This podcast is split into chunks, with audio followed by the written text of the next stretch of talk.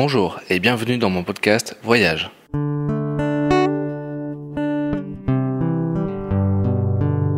Aujourd'hui, embarquons à la découverte des croisières.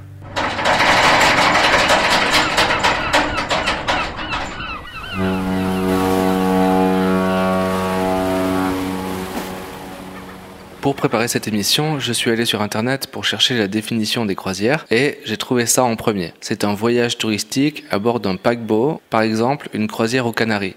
Alors moi je trouve que c'est un peu réducteur comme définition, donc on va venir la compléter avec d'autres informations. Certains vous diront que partir en croisière, c'est partir sur un gros bateau pendant une ou deux semaines et le bateau va s'arrêter dans des ports et après, en général, on revient de là où on est parti et ciao ciao et on rentre à la maison. Mais pour les passionnés, c'est pas du tout ça. Pour les passionnés, la croisière, c'est un grand voyage qui est un peu comme une allégorie de la vie à la découverte des récifs et après des poissons et là on a la tête sous l'eau et on lève la tête et on voit l'architecture, on voit les maisons, on voit les restaurants et on part à la découverte de la gastronomie grecque, comme par exemple la moussaka, la moussaka findus.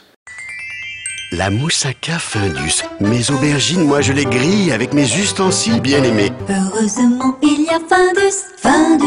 Alors faut pas oublier que findus c'est aussi des moments de partage entre amis à l'heure de l'apéritif avec les petits chaussons à la pâte croustillante.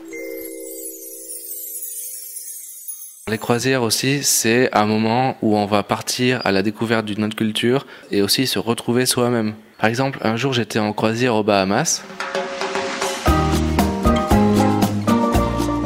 et on s'arrête à Nassau, la capitale, pour faire une excursion. Et j'arrive sur une place où il y avait un chapiteau.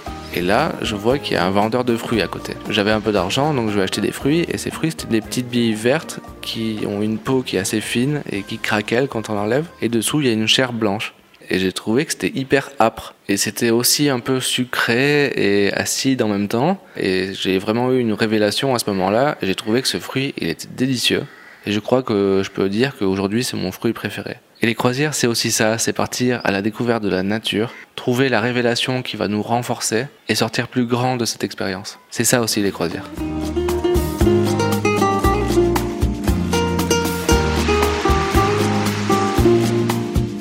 Donc on va venir compléter cette définition de la croisière avec encore une autre précision en disant qu'on n'est pas obligé d'être dans un bateau pour faire une croisière. On peut être ailleurs, par exemple dans le train. Ça peut arriver qu'on fasse une croisière dans le train. Par exemple, dans le transsibérien, c'est une croisière aussi. Et donc le moyen de locomotion est pas le même, mais le but reste quand même d'aller d'un point à un autre, comme pour tous les voyages d'ailleurs. La différence avec les voyages classiques, c'est que la croisière, elle est autosuffisante dans le sens où elle se suffit à elle-même. Voilà, je pense que maintenant on a une définition qui est à peu près complète de la croisière. On va arrêter l'émission ici. Demain, on parlera mathématiques et métaphysique avec le décryptage de la théorie du chaos. Bon appétit si vous partez au restaurant et à demain.